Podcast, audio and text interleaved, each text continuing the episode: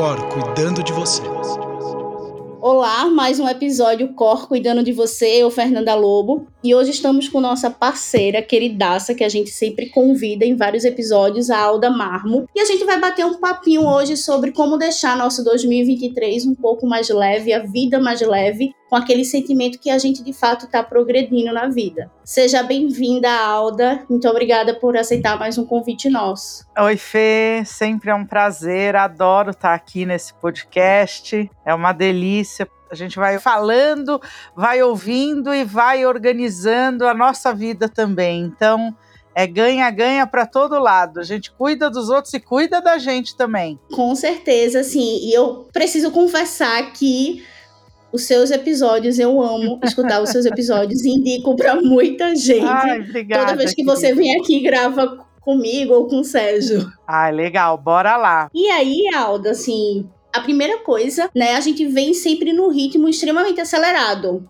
Às vezes eu sinto, e aí eu quero muito a sua opinião, é que a gente tá simplesmente vivendo, tá? A vida tá passando pelos nossos olhos e a gente não tá aproveitando Bom, Fê, eu acho que a gente tem que, de fato, prestar bastante atenção. Acho que todo mundo que já ouviu aqui algum podcast da Alcor já ouviu me falando, eu e outras pessoas também, sobre o mindfulness, né? O mindfulness, ele vem, né? Eu acho que a gente as coisas aparecem conforme as pessoas vão precisando. E o mindfulness nada mais é do que atenção plena. E de fato, é verdade isso, a gente faz tanta coisa, né? A gente está com uma agenda tão lotada, às vezes fazendo mais de uma coisa ao, ao mesmo tempo, como aquelas mil janelas do computador abertas, né? Às vezes você vai levantar para ir tomar uma água no meio do caminho, você já nem lembra mais por que que você levantou, né? Então, eu acho que o mindfulness, nessa coisa da atenção plena, ele vem porque é preciso que a gente preste mais atenção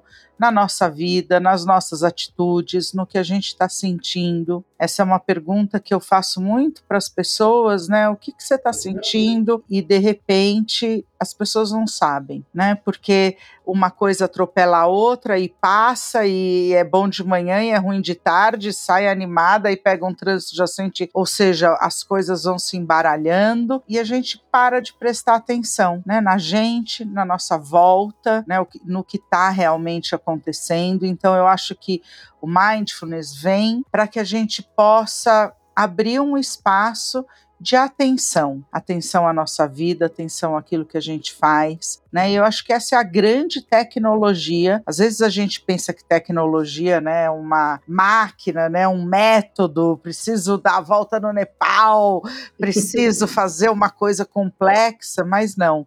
Né? O mindfulness é uma tecnologia que a gente tem que instalar na nossa vida, sabe? Então, muitos clientes que estão comigo em terapia, eu dou sempre essa lição de casa para eles. Se observe e faça sempre essa pergunta: o que está acontecendo agora? Eu digo que eu comecei a fazer meditação, né? Pratico mindfulness toda vez que possível, porque nem sempre a gente consegue, né?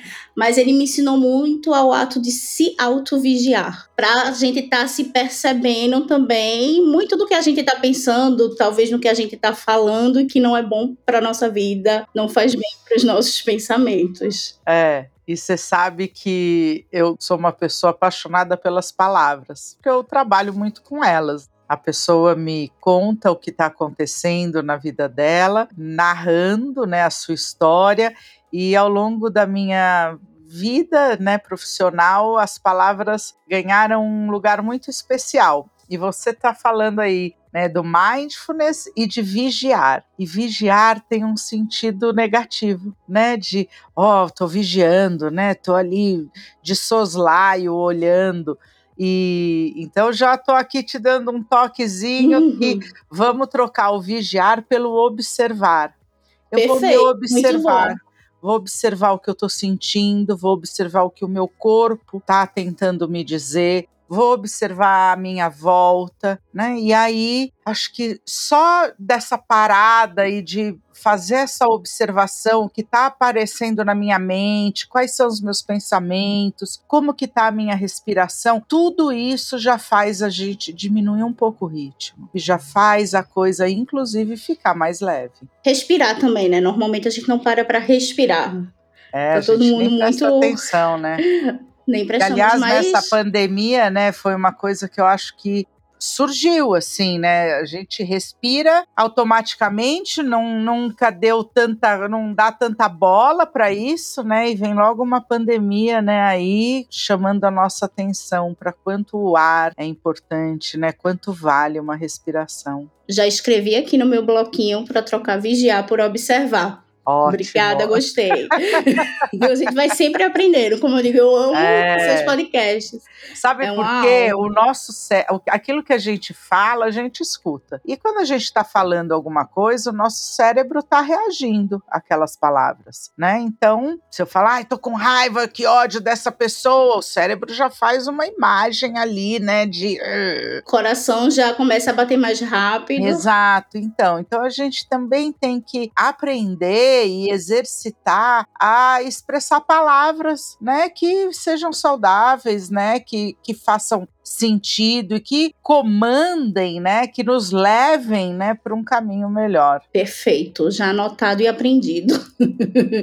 Outra coisa também, Alda, e aí muito falando não só de observar as palavras que a gente fala, mas observar as críticas e os julgamentos que a gente recebe e traz para nós, né? Sim, autocrítica, né? Como é que você enxerga que hoje a sociedade a gente tá recebe essas críticas e impacta é. no modus operandi de cada pessoa? Engraçado, né? A crítica é um assuntão, né? A gente podia fazer cinco podcasts, né, sobre Sim. críticas e julgamentos. Desculpa, deixa eu só te cortar porque é um complemento da pergunta. É. Existe essa crítica pro bem. Ah, não, tem que ser, eu só pego crítica construtiva. Existe, se fala muito Eu acho estranho isso. crítica construtiva. eu acho que a gente pode fazer uma crítica, né? Porque, eh, e eu acho que também a gente tem que assumir que nem sempre a gente faz certo alguma coisa, e ok, né? Então, aceitar que, putz, eu tenho uma intenção, mas talvez não tenha saído tão bem. Então, o outro pode fazer uma crítica, mas essa coisa de crítica construtiva, eu acredito que ela seja verdadeira se a pessoa falar: olha, isso aqui não foi legal, por que, que você não faz desse jeito? Ou por que, que você não tenta fazer de outro jeito, ou vamos pensar junto como você poderia fazer isso. Agora, soltar lá a crítica e deixar a pessoa cozinhando com ela, acho que aí não tem nada de construtivo. E acho que pesa, né? Ninguém gosta de ser mal avaliado, criticado, mal julgado. E aqui tem um, um, ponto importante que eu acho que a gente tem que prestar atenção, que é às vezes as pessoas fazem críticas à pessoa, né, à Alda, e não aquilo que a Alda fez. E eu acho que uma vez, algum tempo atrás, eu devo ter conversado isso com o Sérgio quando a gente estava falando de educação e ele estava falando alguma coisa da Duda e, e eu falei então, quando você for falar com ela, fala Duda, você é uma menina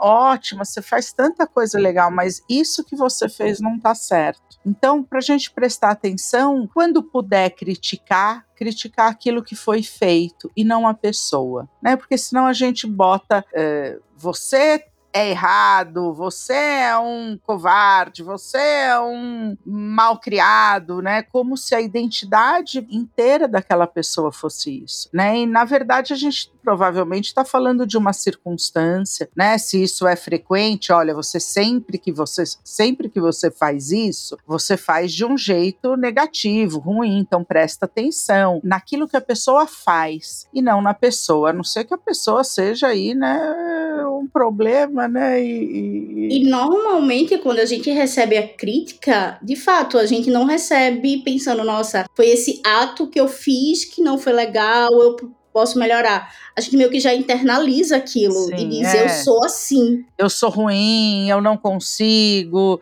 eu não dou conta, eu sou um fracasso, né? Não nasci para isso. É, e na verdade não é isso. Né? Aquilo, a, a crítica, ela é sempre uma coisa pontual. A gente não pode invalidar uma história de vida, né? E botar tudo numa caixa e um rótulo ali, né? Isso aqui é aquilo. Então, acho que a gente tem que tomar cuidado com as autocríticas, né? Ah, eu sou um fracasso. Não, talvez eu tenha fracassado nessa empreitada, nesse projeto, desta vez, né? Ou eu venho fracassando e aí vamos levantar as outras variáveis, né? Mas olhar uma vida tem muito sucesso, né? Numa vida. E aí, Alda, você falando isso me veio à mente. Quando você fala, nossa, eu fracassei talvez em algo, mas a vida teve outros sucessos. Porque a gente ou nossa mente sempre olha para o fracasso, sempre olha para o lado negativo. Eu acho que é para prevenir de não fracassar, né? É, na verdade, a gente não pode generalizar. Eu acho que eu, eu Cada Sim. um, né? Cada caso vai ser sempre um caso. E a gente tem que ver por que, que a pessoa, né, tem esse hábito, né? Ou, ou, ou costuma, né? Ou, ou tem esse aumento de frequência de falar mal a respeito de si mesma. Às vezes isso pode ser uma fuga para não entrar num próximo projeto. Às vezes isso já quer tirar a expectativa das outras pessoas, né? E, e tirar um pouco o peso que aquela pessoa está eh, é, sentindo ao fazer né, determinada coisa, ou tem aí uma baixa autoestima, né, ou na história de vida dela ela ouviu muito isso, então ela repete isso ao longo da vida dela, né, vão ter aí vários motivos. É, e às vezes, né, um deles é também para que a gente, a gente olha tanto para aquilo que pode dar errado exatamente porque a gente não quer que dê, né? Verdade. E tem algum exercício, algum, até uma forma da gente parar e pensar e se observar, já pegando um pouquinho o que a gente conversou atrás, para fil filtrar esses. É. Nessas pessoas que chegam até a gente falando, essas críticas ou julgamentos, tem como a gente começar, como começar a filtrar o que de fato eu absorvo e, e vejo, não, realmente eu consigo melhorar, e o que deixar passar tem uma moda, né? O, o, a gente sempre escuta, né? Ah, não posso julgar, né? Não faz bem julgar os outros. Eu acho que a gente não consegue.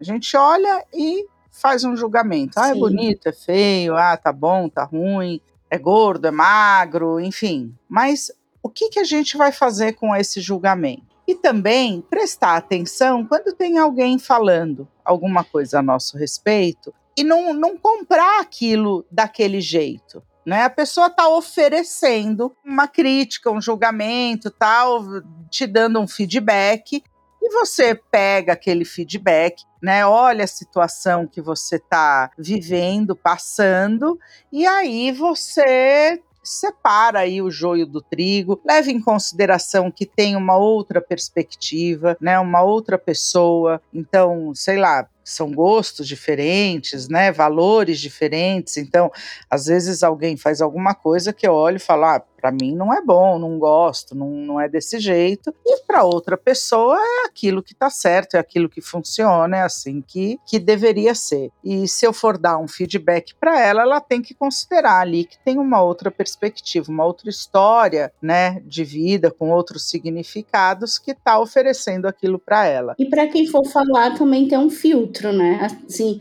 se a gente pega hoje a internet, redes sociais, todo mundo julga a vida de todo mundo como se quem estivesse julgando também fosse perfeito. E eu enxergo que as pessoas não veem, não enxergam isso, que do outro lado existe também uma outra pessoa. Uhum. E acaba não tendo um filtro daquilo que vai falar. É. E aí, às vezes é porque é gordo ou qualquer outra coisa, baixo, é alto. É, são muitos interesses, né, envolvidos aí e muitas portas abertas que permitem né, o julgamento. Eu estava até esses dias assistindo o documentário da Duquesa de Success, da Meghan e do príncipe Harry. E é isso, né? Eles passam, passaram um tempo da vida deles sendo ali julgados e avaliados, e ela criticada e né, e, e, e, criticada de forma dura e cruel, e havia um interesse da mídia, né, não só de vender, mas como de desviar outros assuntos, né, então, na verdade, né, eh, todo mundo tem o direito de falar, né, o que pensa e, e o bom seriam que tivessem consequências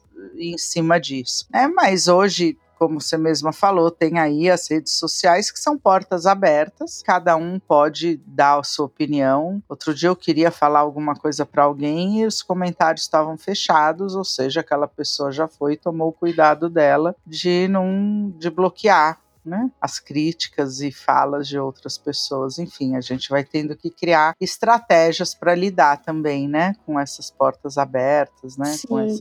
Se o mundo hoje está assim, né, hoje a gente precisa quem se dispõe a estar tá dentro de uma rede social, eu escuto muito assim, Alda, até não lembro qual foi o programa que eu escutei, alguém disse assim, nossa, mas ela está reclamando que está recebendo críticas, então porque ela está dentro da rede social? Mas não é bem por aí, né? Porque é. se fosse no presencial, talvez muito do que é dito hoje não, não seria falado. É, eu acho que na rede social, se você está dando uma palestra, você não tem condições físicas, né, de ouvir o que todo mundo fala. Agora, numa rede social, aquilo que é falado tá ali em série, né? E aí você abre a possibilidade de ler tudo aquilo. Então, eu acho que a condição, inclusive físico-espacial que a gente vive hoje é outra. E aí a nossa mente também se adapta, né? A parte cognitiva, emocional, psicológica, tudo isso também sofre as consequências dessas aberturas, né, da a própria o computador. Você abre aqui essa janela, você entra em diferentes mundos aqui, né, em vários ao mesmo tempo. Você fala com pessoas que você não falaria, você é, encurta distâncias, você atravessa o tempo. Quando é de quarta-feira, que agora perto do Natal, não tô mais, mas eu era interessante que eu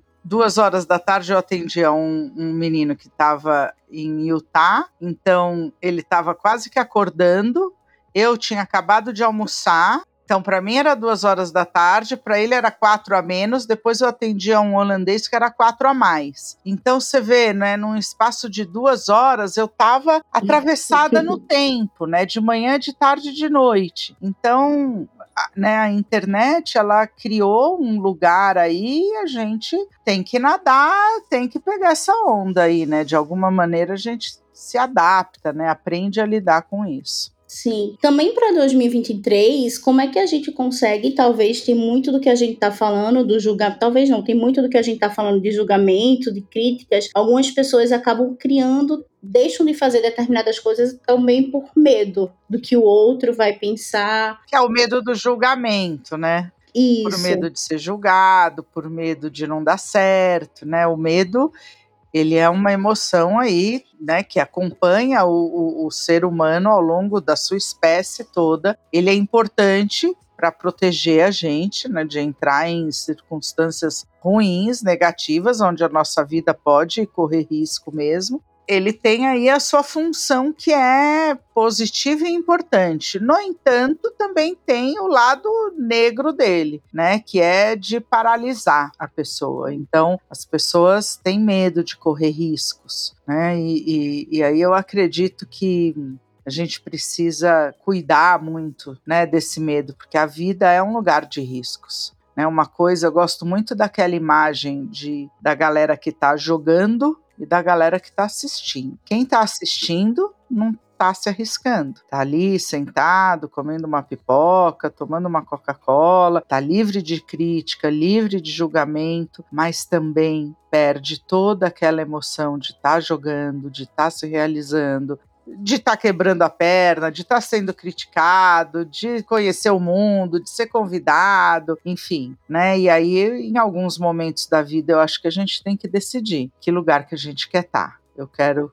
cair para a arena, cair para o campo, tentar fazer gol, ou eu vou ficar ali sentado, né? E só imaginando, né? E se é, eu tivesse feito? E, e se, se eu tivesse depois, aceito aquele é. convite? Eu acredito muito e tento passar isso muito para os meus clientes, para quem me ouve na internet. E a gente tem essa vida aqui. A vida é um período de tempo, né? E a gente tem que cuidar desse tempo, porque ele passa, né? E, e cuidar para que a gente não passe a maior parte do tempo medrosa. Como dizia lá o Guimarães Rosa, gosto muito disso também, o que a vida quer da gente é coragem, né?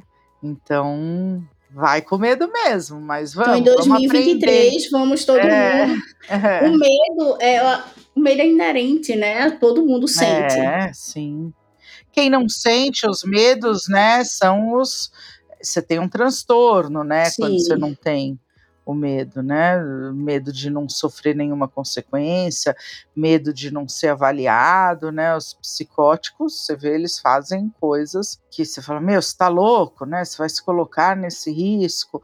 Então, a loucura, a psicose tem muito a ver com essa ausência do medo. A gente tem que aprender a lidar com ele, senão a vida passa, né? Passa diante dos nossos olhos e a gente vai chegar no momento que vai dizer, o que eu fiz, né, para aproveitar todas as oportunidades, o que eu fiz para cavar minhas próprias oportunidades. É, tudo tem um preço, né, Fê? Tudo. E às vezes tem preços que são com valores, preços emocionais, preços, né, que dão às vezes alguma culpa. E às vezes a gente, às vezes tem um cliente que às vezes fala, ah, mas eu vou me sentir culpado. Tudo bem, né? Tem um momento na nossa vida adulta que tá ok, a gente tem que sustentar alguma culpa sim né? Mas em troca de outra coisa, né? Eu vou fazer isso, que às vezes nem é para encontrar uma felicidade, é porque tem que ser feito e a gente tem que aprender a lidar com todas essas circunstâncias, inclusive para se sentir vivo.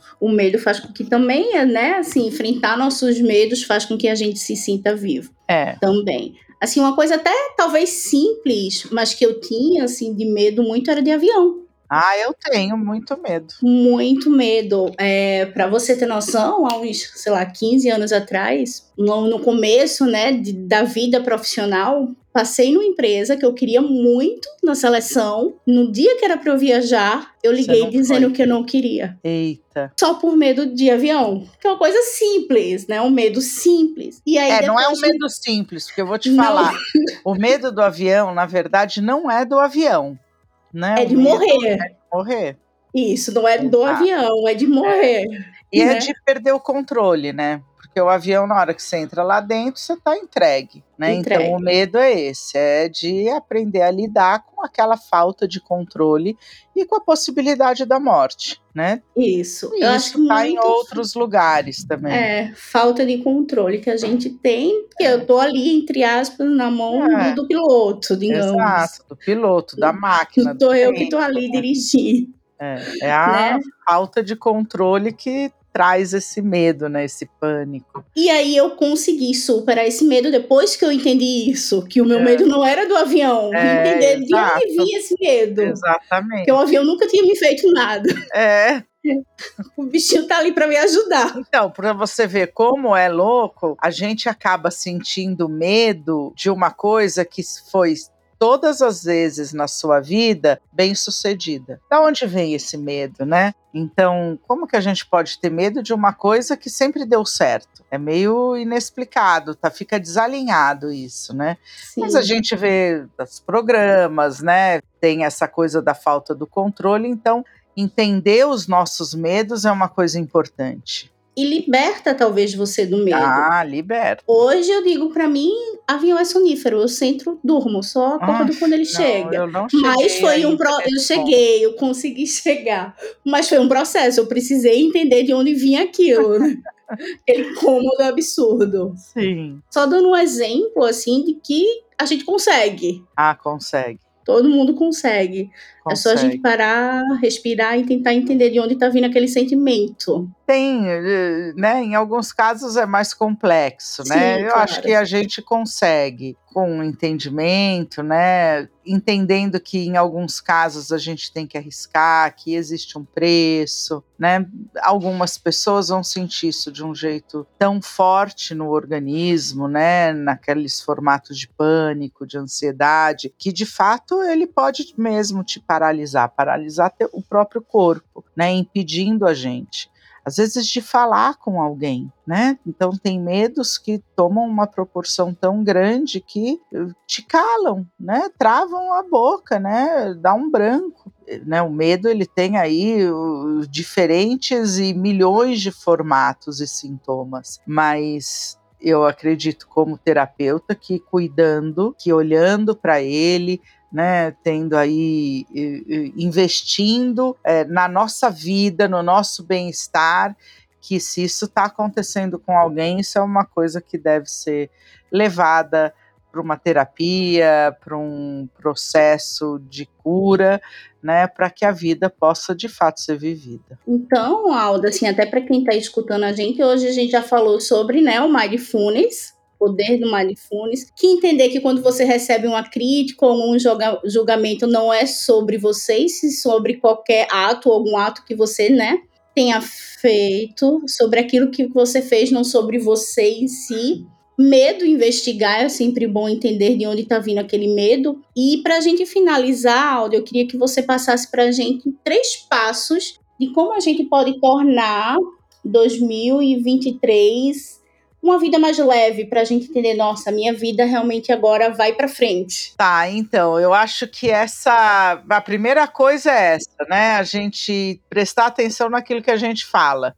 O que, que é essa leveza para você? Né? Para algumas pessoas é ter uma vida mais tranquila, para outras é achar alguma coisa para ser feita, né? Encontrar aí alguma realização ou cuidar de si mesmo. Que leveza é essa? Será que eu estou fazendo, né? Eu estou acordando e colocando em prática mesmo, porque muitas vezes fica só na cabeça. A gente quer, gostaria, deveria, imagina, mas não coloca isso para acontecer no mundo. E a vida só vai para frente se a gente fala sim para ela, sim para nós, sim para os nossos projetos né, que vai errar, que pode cair, os obstáculos são certos, mas é preciso seguir, né? É preciso enfrentar isso. A gente quer que ela realize aí, né, que a gente chegue aí, conquiste, tenha alguma vitória em alguma área da nossa vida. E aí eu acho que foi dito aí, né? É conhecer esse medo, aprender a lidar e a ir com ele, né? Muitas vezes não é que o medo some, mas a gente aprende a conviver, né, a fazer o que tem que ser feito junto com o medo. E aí eu acho que ele passa por uma transformação. Às vezes as pessoas querem que a vontade venha antes, que a coragem venha antes, que o medo desapareça, mas não é desse jeito. A gente precisa ir indo para que o medo se transforme, para que a coragem apareça, né? E acho que a vida pede mesmo da gente coragem, né, para fazer as coisas, para enfrentar esses obstáculos, enfrentar esse trânsito, essa raiva, essa economia, enfim, enfrentar essa doideira que a gente vive. E é isso, e a gente botar na cabeça que é essa vida aqui. Quanto tempo a gente tem, né? E o que, que a gente está fazendo com o tempo que a gente tem. Perfeito, Alda. É isso. Te agradeço novamente. Ah, uma delícia. e assim, eu, delícia rasgo super seda para você, ah, realmente. Obrigada. Eu sempre falo com o Sérgio, foi um prazer ter gravado um podcast com você. Ah. Espero que todo mundo que esteja escutando a gente possa também se beneficiar de tudo que foi dito aqui. E que todo mundo tenha um belo 2023. Ai, que 2023 seja bom mesmo. Que a gente aprenda a lidar com as coisas difíceis e consiga conquistar grande parte daquilo que a gente sonha. Que seja com muito certeza. bom que seja ótimo para todo mundo. Até a próxima terça-feira, novamente, com mais um novo episódio para vocês.